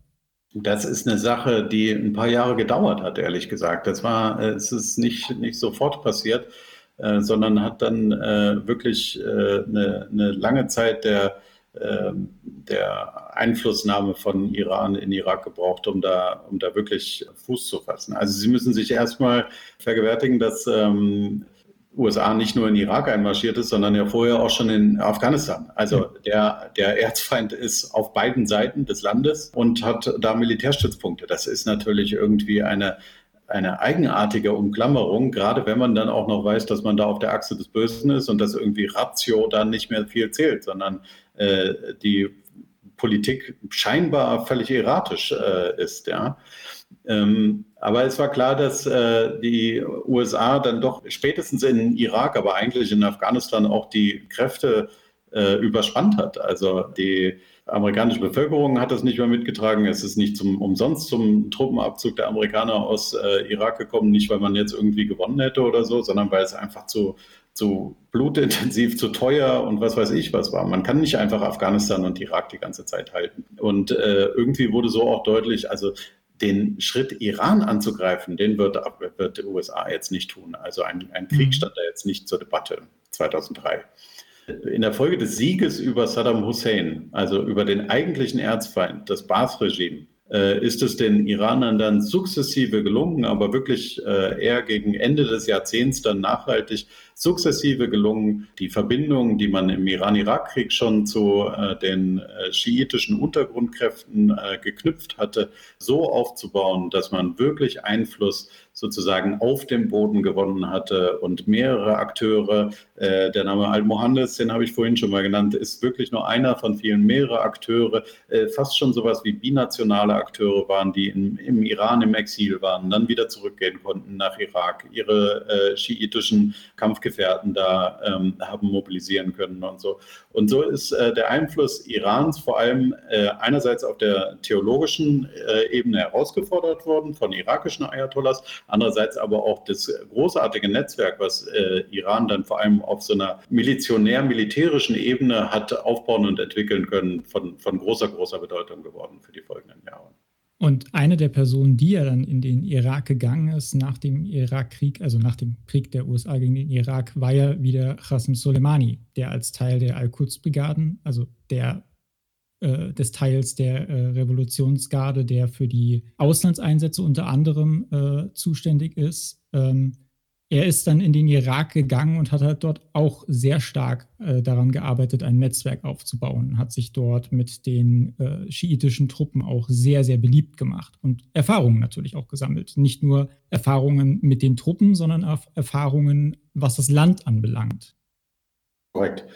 Kurzbrigaden sind eben die Auslandsorganisation, wenn man so will, der, der Revolutionsgarden, die ist äh, 1998 äh, in dieser Form gegründet worden und äh, Soleimani wurde äh, zu deren Kommandeur erhoben, übrigens auf derselben äh, Ebene, also vom selben militärischen Rang wie der Kommandeur der Revolutionsgarden selber, was äh, zeigt, wie wie mächtig er eigentlich innerhalb Irans war und welche, welche große Rolle ähm, er auch als ja fast schon ja so ein bisschen was wie eine rechte Hand von dem jetzt Nachfolger von Khomeini als Revolutionsführer, also Ayatollah Khamenei, äh, gespielt hat. Äh, und ähm, Rassem Soleimani hat, äh, kann, kann da wirklich als Strippenzieher bezeichnet werden. Der war viel in Irak, in Syrien auch, äh, hat eine große Rolle auch in, der, in Libanon gespielt, bei der Hisbollah äh, und konnte da nicht nur seine Erfahrungen aus dem Krieg selber einbringen, sondern und die damals geknüpften Netzwerke reaktivieren, sondern äh, auch natürlich tatsächlich strategisch also wichtige Landeserfahrungen sammeln, die ihm dann später bei einzelnen Schlachten gegen den IS sehr geholfen haben, äh, die er mitorganisiert hat. Und dazu äh, ist vielleicht noch wichtig anzumerken, also nach dem Selbstverständnis der Al-Quds-Brigaden gehen sie dorthin, wo sie eingeladen werden. Ne? Also es ist mhm. keine, es ist letztendlich keine, da, da geht natürlich Realität und, äh, und Selbstbeschreibung geht auseinander, aber es wird eben äh, in der Selbstbeschreibung äh, gesagt, dass es jetzt nicht eine Organisation ist, die meinetwegen äh, einen, einen Aufstand in Ägypten oder sowas mit anstacheln würde, sondern zu den befreundeten Regimen geht und sich einläden lässt von befreundeten Regierungen. Und in den späteren Bürgerkriegen in Syrien und in Irak ist das auch Teil der Legitimationsstrategie von den äh, Kurzbrigaden und damit auch von Soleimani direkt gewesen, der da wirklich als Militärberater aufgetreten ist von den jeweiligen Regierungen, dass sie eingeladen wurden. Ja, das ist das Entscheidende. Er ist sozusagen nicht als, als Untergrundakteur hingegangen, sondern von den Regierungen angefordert worden. So bildet das die Selbstbeschreibung also gerade in Syrien ist ja sogar explizit als Militärberater angefragt worden und als Militärberater eingeladen worden, um dort die Armee umzubauen und zu, zu modernisieren. Richtig. Und das geht schon äh, 2011, 2012, also wirklich in den Anfängen des äh, Krieges selber, äh, wo man, äh, also da, da, hat niemand mehr einen Pfifferling auf äh, Assad gegeben. Äh, und man hätte davon ausgehen müssen, dass das Land äh, verloren ist eigentlich für das äh, Assad-Regime. Da wird Soleimani eine große Rolle zugestanden in der, ja, wenn man so will, Reorganisation, jetzt vielleicht nicht der ganzen Streitkräfte, aber der Verteidigung, sage ich mal, von den entscheidenden Orten, die das Assad-Regime noch halten konnte, bis hin zu Damaskus selbst. In einer durchaus sehr blutigen Verteidigung, muss man auch sagen. Absolut. Also, ja. Für, Soleimani, für, Soleimani, was das Militärische anbelangt, waren durchaus viele Mittel recht, um, das, um, um zum Ziel zu gelangen. Etwas, was man sicherlich irgendwo auch aus den Erfahrungen aus dem Iran-Irak-Krieg wieder herziehen kann, denn diese endete ja zumindest offiziell in einer Pattsituation. Also, dass man daraus natürlich irgendwo den Wunsch gewinnen kann, äh, allen Mitteln den äh, Erfolg zu erringen, lässt sich vielleicht auf diesem Wege etwas erklären. Ich glaube, was, was man erklären kann, ist, ähm, der Durchhaltewille in einer ausweglosen Situation, der, den, den kann man mhm. durchaus aus dem, aus der, auch aus den Erfahrungen des Iran-Irak-Krieges ableiten. Ich würde mal davon ausgehen, dass wenn, wenn ein Krieg gefochten wird, dass der häufig ähm, so geführt wird, dass es äh, mit, mit den zur Verfügung stehenden Mitteln bis zum Äußersten getragen wird. Aber das ist natürlich irgendwie, äh, bleibt empirischen Studien äh, überlassen. Aber was mhm. man jetzt so auf so einer Erfahrungsebene äh, sagen kann, ist, ähm, der, also es war schon recht aussichtslos eigentlich am Anfang des Iran-Irak-Krieges, dass Iran acht Jahre lang durchhalten könnte. Ähm, und am Ende kam aber äh, zumindest mal ein Waffenstillstand heraus, bei dem man äh, keinen Meter Land an den Gegner verloren hat. Äh, zwischenzeitlich sah es eher so aus, als könnte Iran den Krieg gewinnen und Bagdad einnehmen. Ne? Und äh, wenn Sie sich jetzt die ausweglose Situation in Syrien für das Assad-Regime oder aber auch in Irak dann äh, in der Folge von 2014, 15 beim Erstarken des äh, IS, wo man eigentlich dachte, der ganze Irak wird jetzt überrannt, wenn man sich da äh, dann das Selbstvertrauen anschaut, mit dem äh, das iranische Regime in äh, Gewande oder in Figur Soleimanis vor Ort den Widerstand da organisiert, dann kann man sagen, ja, das, das ist sicher ja, die gestellte Figur aus dem Iran-Irak-Krieg. Äh, und vor dem Hintergrund dieser Erfahrungen hat er diese Landesverteidigung jeweils da organisiert. Ja. Man, kann, man kann sogar sagen, dass eigentlich alle Erfahrungen, die er bis zu diesem Punkt äh, gesammelt hat, ihn eigentlich perfekt auf die neue Situation vorbereiten, wenn 2014, um 2014 dann der immer weiter erstarkende IS tatsächlich zu einer ernsthaften Bedrohung wird.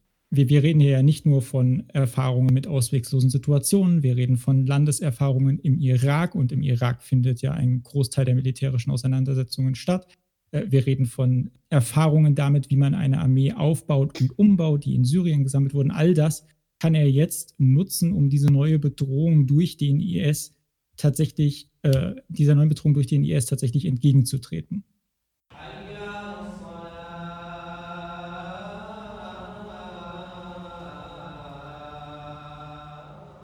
Der sogenannte Islamische Staat ist heute weltweit ein Begriff. Bereits 2003 formierten sich erste Auswüchse der terroristischen Organisation im Irak. Zunächst agierten sie noch als offizieller Arm der Al-Qaida, gewannen aber über den Widerstand gegen die amerikanische Besetzung des Landes selbst immer mehr Zulauf. Die Gruppe wuchs stetig an und ihr Name fand sich bald auf weltweiten Terrorlisten. 2011 verließen die Amerikaner den Irak. Die destabilisierte Nation, die sie zurückließen, konnte gegen die terroristischen Organisationen im Land wenig ausrichten. So konnte auch die Gruppe, die sich mittlerweile Islamischer Staat im Irak nannte, ihre Stellung im Land stärken. Die Gruppe kämpfte nun auch gemeinsam mit Al-Qaida in Syrien. Ihr Gegenspieler war das vom Iran unterstützte Assad-Regime. Etwa 2014 kam es dann zu Zerwürfnissen zwischen den beiden Terrororganisationen. Der Islamische Staat im Irak spaltete sich ab und agierte fortan eigenständig unter dem Namen Islamischer Staat. Es gelang der Organisation schnell, große Teile des Irak unter ihre Kontrolle zu bringen. Ziel des sogenannten Islamischen Staats ist es, ein islamistisches Großreich zu errichten. Dabei richten die Terrororganisationen sich vor allem gegen schiitische Muslime. Doch auch Länder mit mehrheitlich sunnitischer Bevölkerung geraten in ihren Blick. Vor allem deshalb, weil der Islamische Staat mit Ankunft seiner Truppen in einem Land den dort vorherrschenden Regierungsformen die Legitimität abspricht. Nur die Herrschaft des sogenannten Islamischen Staates soll noch gelten. Wenn wir jetzt über den Beginn des IS reden, dann reden wir von 25 Jahren Kriegserfahrung bei mhm. äh, Hassan Soleimani. Der hat da schon seine Meriten erworben. Allerdings muss man auch ein bisschen aufpassen. Man darf ihm auch nicht zu viel Agency zu, äh, zugestehen. Ne? Also er hat schon viel gemacht, aber einiges muss man sagen, äh, ist auch im Bereich der Legenden zu verorten. Also es ist zum Beispiel nicht so, dass Rassem Soleimani dafür verantwortlich ist, dass Putin in Syrien eingegriffen hat. Äh, Russland interessiert sich nicht für äh, einen iranischen General, der da was entscheidet, sondern hat eigene Interessen. Und äh, es ist auch so, dass man vielleicht dem, äh, dem irakischen Widerstand, also im innerirakischen Widerstand mhm. gegen äh, das Erstarken des IS, gerade auf der schiitischen Seite, ähm, nicht ganz gerecht würde, wenn man jetzt sagen würde, es hätte alles ähm, Soleimani organisiert. Äh, also es gab ähm, nach diesem überraschend schnellen Zusammenbruch der irakischen Armee und diesem, diesem äh, immens schnellen Vorstoß der, des Islamischen Staates in Richtung auch auf Bagdad dann schließlich, gab es äh, einen Aufruf zum Beispiel von äh, einem Großayatollah, äh, Sistani heißt er, der, der die Landesverteidigung zur religiösen Pflicht ausgerufen hat und letztendlich äh, maßgeblich zur Mobilisierung der schiitischen Bevölkerung äh, im Angesicht des erstarkenden islamischen Staates hat beitragen können. قد من الله تبارك وتعالى عليهم بنصر وفتح ومكن لهم بعد سنين طويلة من الجهاد والصبر. Abu Bakr al-Baghdadi war viele Jahre einer der meistgesuchten Terroristen der Welt. Diese Aufnahme ist eine Predigt von 2014. Sie soll die einzig bekannte Aufnahme des 2019 verstorbenen Anführers des IS sein. Und jetzt wird wieder, ähm, jetzt wird wieder die äh, Sunna Shia-Geschichte äh, von Bedeutung, äh, weil es ist nämlich so, dass die äh, Schiiten durch äh, das Vordringen des strengen äh, sunnitisch argumentierenden islamischen Staates eigentlich äh, die bedrohteste aller denkbaren äh, Gruppen ist, weil aus mhm. der Perspektive der, der Sunniten des islamischen Staates Schiiten äh, letztlich Apostaten sind, äh, die getötet werden müssen. Also wenn man jetzt ganz äh, streng mhm. religiös argumentieren wollte. Das wiederum bringt den Iran dann ja auch in die Situation, dass sie plötzlich auf der gleichen Seite wie die USA, wie der Westen, äh, wie, der, wie der imperialistische Erzfeind in Anführungszeichen stehen und plötzlich einen gemeinsamen Gegner haben. Korrekt. Äh, das Interesse ist dasselbe äh, auf mehreren Ebenen, in, vor allem in Irak. Also in, für Syrien trifft es nicht so, aber für Irak in jedem Fall. Der islamische Staat äh, darf nicht weiter vordringen, darf nicht mächtiger werden, als er ist. Die terroristische Vereinigung des Islamischen Staates, äh, die ist sowohl für die westliche Werteordnung als auch für die iranische Werteordnung eine ernsthafte Bedrohung. Äh, man darf nicht eine Rückkehr des Baas-Regimes zulassen, also eine Erstarkung äh, dieser Baas-Positionen, die vorher zu Saddam Hussein geführt haben, die äh, ist weder im Interesse der USA noch im Interesse der, des Iran. Und irgendwie will man auch die Kurden ein bisschen klein halten. Die sollen auch nicht so viel Macht haben, weil es gibt eine kurdische Minderheit in äh, Iran, die ähm, äh, Ansprüche stellt. Es gibt äh, die kurdische Region in Syrien, die ein echtes Problem für die NATO ist, weil die Türken ein Problem damit haben. Also es gibt mehrere äh, gemeinsame Interessen in Irak. Und das führt dann tatsächlich zu, ja, auch gemeinsam koordinierten Aktionen. Ja. Auf der anderen Seite gibt es aber doch schon gewisse sekundäre Zielsetzungen, die sich stark unterscheiden. Also man ist ja durchaus im Iran nicht daran interessiert, dass daraus jetzt ein unglaublich gestärkter Irak hervorgeht, was aus westlicher Seite ja absolut kein Problem darstellen würde. Hm, weiß ich nicht. Also äh, ein gestärkter Irak, warum eigentlich nicht? Warum denn nicht ein, ähm, ein starker Irak an unserer Seite, ein starker Partner auf der, in der arabischen Welt? mit einer ebenfalls schiitischen Bevölkerungsmehrheit, äh, das wir als befreundetes Regime bezeichnen können. Das wenn könnte es, ja. Wenn es sich als befreundetes Regime etabliert. Genau, so richtig. Das ist halt die Zielsetzung. Ne? Mhm. Äh, und da man äh, da auf die Logik einfach der ähm, Bevölkerungsverteilung setzen kann und, und einfach mal einen Überschlag macht und sagt, naja gut, 60 Prozent der Iraker sind Schiiten arabische Schiiten zwar, aber Schiiten, die werden schon weniger ein Problem mit uns haben als mit irgendwie anderen äh, politischen Ideen. Dann kann man sich zumindest vorstellen, dass das, dass das ein Ziel sein könnte. Also es ist jetzt nur, äh, das ist jetzt frei fabuliert. Ne? Äh, mhm. Iran war schon auch daran gelegen, irgendwie eher einen Vasallen da zu haben. Aber es ist erstmal kein Automatismus, äh, davon auszugehen, dass äh, Iran nicht Interesse an einem stabilen Irak auf der anderen Seite der Landesgrenze haben könnte. Einen stabilen Irak, das ein befreundetes System ist. Das mhm. ist aber ähm, möglicherweise auch im Interesse von, von USA. Also eigentlich äh, könnte, also jetzt nicht, dass das ein, äh, ein stabiles Irak als befreundetes äh, Land zu mhm. Iran, aber ein, ein stabiles Land im Mittleren Osten, eine stabile äh, Republik Irak, könnte auch im Interesse äh, der USA gewesen sein. Also es, es gab aber wirklich... Es scheitert ja schon ein bisschen an der Frage, an wem dieser Staat dann gebunden ist.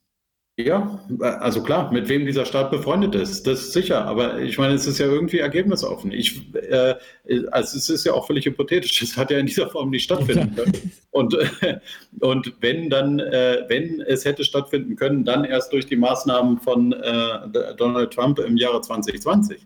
Aber äh, ich will nur sagen, dass die dass die, die offensichtlichen Ambitionen in Irak erstmal viel näher liegen, als man, mhm. als man denken wollte. Was halt äh, das Ganze ein bisschen komplizierter macht, ist, dass nun andere Verbündete auch ins Spiel kommen. Also Saudi-Arabien, dass der Erzfeind von Iran irgendwie ist. Natürlich hängt das auch wieder mit Sunna und Shia zusammen, gleichzeitig der Verbündete von den USA im Nahen und Mittleren Osten.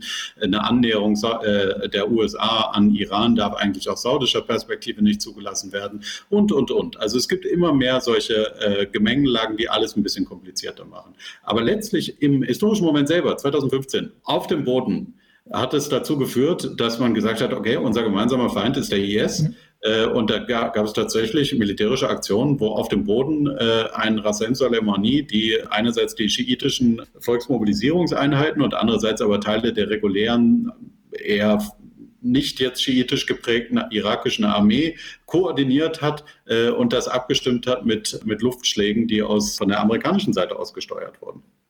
Was er für Soleimani selbst äh, die ganz logische Konsequenz hat, dass er aus dem Schatten heraustritt. Er hat ja bisher immer relativ verdeckt gearbeitet und ist aber jetzt tatsächlich jemand, mit dem solche Aktionen explizit verbunden werden können. Er ist jetzt mehr eine öffentliche Figur, als er es jemals zuvor war. Und das wird sich auch über die nächsten Jahre nicht ändern. Er wird ja öffentlich für den Iran das Wort ergreifen. Und damit schafft er sich äh, auf der einen Seite natürlich viele, viele Fans, muss man schon sagen. Also gerade dadurch, wie effektiv er gegenüber dem IS äh, vorgehen kann und wie effektiv er dabei ist.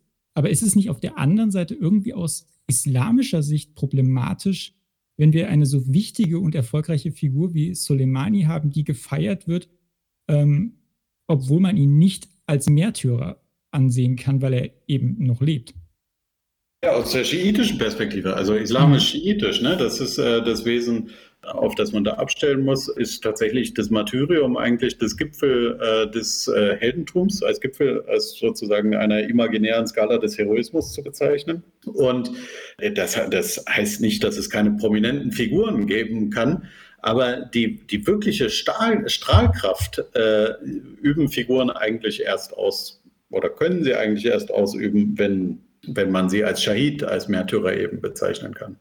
Äh, das ist, das ist eine richtige Beobachtung. Ist aber ausdrücklich eine, die sich auf den schiitischen Islam bezieht, äh, mhm. dessen Gründungsgeschichte eben auch zur Martyriumserzählung zurückgeht.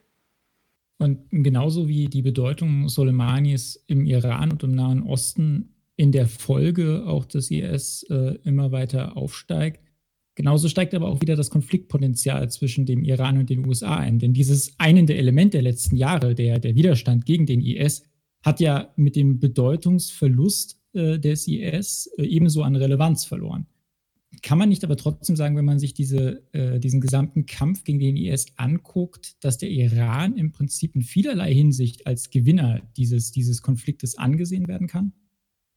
Das waren jetzt zwei Bemerkungen, äh, glaube ich, äh, die Sie gemacht haben. Äh, ich würde jetzt erstmal auf die erste noch kurz eingehen. Also was die gemeinsamen Interessen angeht und dass das, dass das abnehmen würde, man könnte ja auch auf eine ganz andere Ebene es stellen und sagen, es gibt ja doch aber ein gemeinsames Interesse und das wäre zum Beispiel, dass Iran nicht das Atomprogramm vorantreibt oder dergleichen. Also was wir jetzt, äh, was und dass man deswegen sich annähern könnte. Was wir jetzt besprochen haben, ist ja wirklich sozusagen eine Bezugnahme auf die iranische Seite äh, der Geschichte. Und äh, wenn, wenn wir aber sehen, dass mit der Wahl Donald Trumps die ganze Geschichte eine andere Richtung genommen hat, dann müssen wir eigentlich das auch alles nochmal von der anderen Seite sozusagen aufrollen. Das zeigt nur jeweils sozusagen, wie wichtig die Akteure sind, die da, äh, die da eine Rolle spielen. Ich glaube, es hat schon ein Fenster gegeben, in dem man auf dieser na, ich will mal jetzt nicht sagen Waffenbruderschaft, aber doch irgendwie sich aus dem gemeinsamen Kampf gegen, gegen, diesen, gegen diesen unsäglichen IS heraus entwickelnde Annäherung, dass man darauf etwas hätte gründen können, ohne dass das, dass das jetzt einfach so per, äh, als, als nie dagewesen betrachtet werden müsste, nur weil der IS besiegt ist. Ich glaube, es hätte eine Grundlage geben können, auf der man da gemeinsam nach vorne schreitet. Die Stimmung in Iran war so und zumindest die Stimmung in der Obama-Administration war auch so. Also Trump hat äh, letztlich das alles wieder eingerissen. Das ist, äh, stattdessen kommt jetzt eine Annäherung wieder zu Saudi-Arabien. Richtig, genau. Also meine, und eine ganz klare Ablehnung auch des, des Iran. Ja, also es ist eine, ist eine deutliche, eine, eine, deutliche Botschaft an Saudi-Arabien, äh, ihr seid unsere Waffenbrüder im Nahen Osten äh, und Israel, also es ist auch irgendwie eine komplexe Situation, ähm, aber in keinem Fall Iran und Iran äh, ist auch eine Bedrohung für Israel und eine Bedrohung für Saudi-Arabien und wir sind sozusagen eure Schutzmacht. Äh, das ist, ähm, das ist die, ist die Botschaft dahinter oder hinter der, hinter, in der Politik von der Trump-Administration in jedem Fall, ja. Das war unter Obama jetzt nicht so, dass man gesagt hat, äh, man lässt Saudi-Arabien einfach fallen oder sowas. Dazu gibt es ja auch viel zu viel ja, wirtschaftliche Partnerschaft und Zusammenarbeit. Aber zumindest äh, irgendwie zeichnete sich ab, dass da ja mehr, mehr Verhandlungsspielraum in alle Richtungen irgendwie offen wurde. Und das ist eingerissen worden, diese, diese Arbeit. Und stattdessen können wir wieder auf eine fast schon neue Eskalationsspirale ja sogar blicken, wenn wir auf der einen Seite die USA haben, die dann aber in große Probleme nicht nur mit dem Iran treten, sondern auch mit den Hisbollah, Probleme in Syrien. Und eigentlich schaukelt sich das Ganze immer weiter hoch. Wir haben Luftangriffe auf schiitische Milizen, wir haben dann zur Gegenseite Hisbollah-Angriffe auf US-Einrichtungen, Luftangriffe in Syrien. Und eine dieser Vergeltungsaktionen sticht jedoch dann schon heraus aus all diesem Geschehen und wirft uns irgendwie fast schon zurück in die späten 80er. Denn wieder wird eine US-Botschaft Ziel von, von Protesten, diesmal in Bagdad. Und die USA beschuldigen den Iran, Strippenzieher hinter diesen Ausschreitungen zu sein und kündigen Vergeltung an. Das, das kommt einem doch irgendwie schmerzlich bekannt vor. Ja, das äh, ist richtig. Das, deswegen habe ich äh, würde ich selber eben äh, den Anfang der Geschichte auf 1953 legen, mhm. äh, einfach aufgrund der symbolischen Bedeutung, äh, die die amerikanischen Botschaften haben. Das ist jetzt, gar, ich will nicht Geschichte übertreiben, ja, und äh, diesen äh, diesen Aspekt der Botschaft irgendwie zu sehr überbetonen. Aber es gibt diesen ersten Sündenfall aus der iranischen Perspektive. Vom Grunde der amerikanischen Botschaft in Teheran aus wurde da äh, die große Enttäuschung eigentlich orchestriert. Es gibt diesen zweiten Sündenfall, der jetzt aus der US-amerikanischen äh, Perspektive mit, mit der Geiselnahme und äh, Amerika konnte eigentlich die eigenen Diplomaten und Bürger eben in Iran, die 52, nicht beschützen und hat keine Mittel gefunden, in irgendeiner Form darauf adäquat zu reagieren. Und jetzt gibt es die Krawalle vor der oder die Stürmung eigentlich der amerikanischen Botschaft in Bagdad, die nun auf der US-amerikanischen Seite natürlich auch wieder Gefühle hervorruft, die an sowas wie 1979, 80 erinnern. Ähm, das ist, das ist alles kein Zufall. So weit würde ich gehen mhm. wollen. Es ist kein Zufall, dass äh, nun daraufhin reagiert wird. Das war übrigens ja auch das Argument von Donald Trump. Der hat jetzt nicht gesagt, wegen, das ist Vergeltung für die, für die Stürmung der Botschaft äh, durch schiitische Milizen, übrigens irakische schiitische Milizen, mhm. nicht iranische. Und ob da Hassan Soleimani dahinter stand, das würde ich erstmal sehr, sehr bezweifeln. Eher nicht. Aber ihm wird die Schuld daran gegeben. Ihm wird die Schuld daran gegeben, aber, aber Trumps Argument war gar nicht so sehr die, äh, die Stimmung der Botschaft, sondern die Bedrohung von Diplomaten äh, und amerikanischen Staatsbürgern im Nahen Osten, die jetzt sich abzeichnet. Also sozusagen zukünftige Botschaftsstürmungen durch Soleimani. Das ist also eine prophylaktische äh, Argumentation gewesen, die natürlich albern ist. Äh, also das, das, äh, dafür gab es überhaupt gar keine Evidenz. Aber die symbolische Bedeutung, die diese Linie 53, 79, 2019 äh, jeweils an den amerikanischen Botschaften vor Ort entlang äh, aufmacht, die finde ich eigentlich sehr, ja, wie soll ich sagen, also aus der Perspektive des äh, des historisch Interessierten eine, eine charmante äh, Linie, auch wenn das jetzt ein zynischer Begriff zu sein scheint. Ne? Also damit kann man, glaube ich, Erklärungspotenzial äh, offenlegen. Und als Vergeltung darauf kommt es dann eben am 3. Januar 2020 zu dem äh, Drohnenangriff, bei dem Qasem Soleimani ums Leben kommt, gezielt äh, getötet wird. Es kommt zu einer kollektiven Trauer im Iran, die in gewisser Weise fast schon wieder ein einendes äh, Moment innerhalb der iranischen Gesellschaft hat. Denn egal, ob man jetzt Regimekritiker ist oder, oder für das Regime ist, man kann fast sagen, egal aus welcher Perspektive man kommt, Soleimani wird irgendwo doch als, als jemand gesehen, äh, hinter dem man sich zumindest in gewisser Weise stellen konnte. Und man konnte sich auf jeden Fall einig sein, dass ein ausländisches Eingreifen und ein Ausschalten von Soleimani nicht hinzunehmen ist. Und wenn wir uns diesen Anschlag auf einen beliebten und auch gefürchteten General, auf einen Strippenzieher und Kriegshelden anschauen, dann wird er ja jetzt zu dem, was er zu Lebzeiten nie sein konnte, nämlich ein, ein Märtyrer.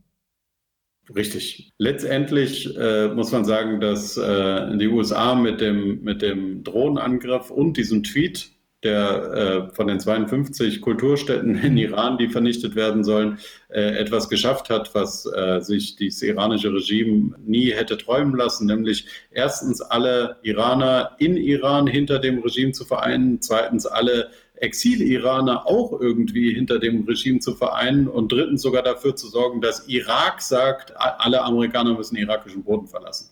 Und das ist ja übrigens auch eine Folge. Äh, letztendlich, äh, und dann hat man noch eine Identifikationsfigur äh, geschaffen mit Soleimani, die eben tatsächlich gut als Märtyrer funktionieren kann. Äh, das ist etwas, was sich das Regime so nicht hätte träumen lassen können. Äh, das, äh, das ist nun allerdings, äh, hat da, wie soll ich sagen, ähm, gibt es überholende Kausalitäten. Also es wäre interessant gewesen, ich habe vorhin haben wir über den 40-tägigen Trauerrhythmus gesprochen. Am 3. Äh, Januar wurde Soleimani getötet. Wenn Sie jetzt 40 Tage nach vorne gucken, dann kommen Sie raus beim 12. Februar das ist der Tag der Islamischen Revolution. Das ist der Tag, an dem die Islamische Revolution äh, oder die Islamische Republik den Jahrestag der Revolution feiert. Und es wäre interessant gewesen, was da mit diesem 40-tägigen Trauerrhythmus passiert gewesen wäre, wenn Iran nicht so dumm gewesen wäre, die Ukraine-Maschine abzuschießen äh, und nicht Corona sich schon am Horizont gezeigt hätte. Also es gibt da so eine Art der historischen überholenden Kausalität, die das so ein bisschen hypothetisch erscheinen lässt. Also letzt, letztendlich hat man, äh, hat man die, die Welle sozusagen nicht abreiten können äh, von der Seite des iranischen Regimes aus betrachtet. Herr Götz, Madeleine Albright hat äh, Operation Ajax, wir erinnern uns, der Schah bleibt durch das Eingreifen Amerikas an der Macht, nach 50 Jahren als Fehler bezeichnet. Eine Aktion, die nicht die Ergebnisse brachte, die man sich erhofft hat. Werden wir in 50 Jahren zu einem ähnlichen Schluss kommen, wenn wir auf die Ermordung Soleimanis zurückblicken? Also ich glaube, da können wir heute schon äh, zu dem Schluss kommen. Äh, aber äh, ich glaube, die historische Tragweite ist nicht vergleichbar, weil letztendlich der, die Tötung Soleimanis eine Bestätigung von all den Gefühlen ist, die vor allem Iraner eh im Umgang mit USA bereits gehabt haben. Das heißt, diese große Enttäuschung, die ist einfach nicht da. Also man hat das eh erwartet. es gab so einen Moment, ähm, wo man dachte, jetzt gibt es Krieg. Äh, und äh, das hatte ich auch sehr aufmerksam verfolgt in den, in den Tagen nach der Tötung Soleimanis, wo wirklich, ja, wo man so, also wo man das Gefühl hatte, jetzt äh, muss es einen äh, Vergeltungsschlag von den Iranern geben und danach wird es einen Krieg zwischen USA und Iran geben können, in der einen oder anderen Form. Ich weiß nicht, ob da äh, in der Rechnung war, dass äh, US-amerikanische Soldaten den iranischen Boden betreten hätten oder ob das jetzt irgendwie äh, mit Raketen alles äh, geführt worden wäre. Das ist völlig hypothetisch. Aber es gab diesen Moment, wo man dachte, es ist Krieg. Wenn das passiert wäre, dann äh, hätte man gesagt, dass, äh, dass das äh, die, die wahrscheinlich dümmste Aktion seit 1953 gewesen ist. Aber es ist eben nicht passiert. Da muss man übrigens auch äh, mit der gemäßigten Reaktion eigentlich, äh, die das iranische Regime auf, die, auf den Abschuss äh, oder auf die Tötung Soleimanis gezeigt hat, äh, muss, man, muss man schon fast, auch wenn es einem schwerfällt, dafür loben. Es gab nämlich nicht die große Vergeltung, sondern so ein kleiner, gezielter Raketenangriff auf eine amerikanische Basis in Irak, die dazu geführt hat, dass man das Gesicht wahren konnte und gleichzeitig auch zeigen konnte, dass man sehr äh, gut eigentlich äh, gerüstet ist, was die Raketenfähigkeiten angeht. Herr Gölz, ich danke Ihnen für das Gespräch und für eine neue Perspektive auf Qasem Soleimani und auf den Iran. Ich danke Ihnen, hat Spaß gemacht. Als Soleimanis Tochter Zainab auf der Beerdigung ihres Vaters die USA vor Vergeltung warnte, erntete sie tosenden Applaus. در نبردهای سوریه، عراق و لبنان و افغانستان و یمن و فلسطین بودند در انتظار مرگ فرزندانشان روزهایشان را سپری خواهند کرد. Dem Tod Soleimanis hat sich viel im Nahen Osten geändert. Manche alte Wunden brechen neu auf. Mit all den neuen Eindrücken wird eines deutlicher denn je. Es gibt in dieser Geschichte keine einfachen Antworten. Vom Mann auf der Terrorliste zum geliebten Soldatenführer findet sich ein breites Panorama an Meinungen. Die Perspektive unseres Experten Dr. Olmo Gölz hilft uns, dieses Panorama weiter aufzuschlüsseln. Doch hat sich eure Perspektive dadurch geändert? Vom Nahen Osten begeben wir uns für unseren nächsten Perspektivwechsel nach Südamerika, in ein Land am Fuß der Anden, geprägt durch tiefe Dschungel, weiße Strände, die Weiten des Pazifischen Ozeans und eine Geschichte voller blutiger Konflikte. Den zweiten Perspektivwechsel gibt es in vier Wochen und er wird wieder auf Spotify, Apple Podcast und allen weiteren gängigen Podcast-Plattformen verfügbar sein.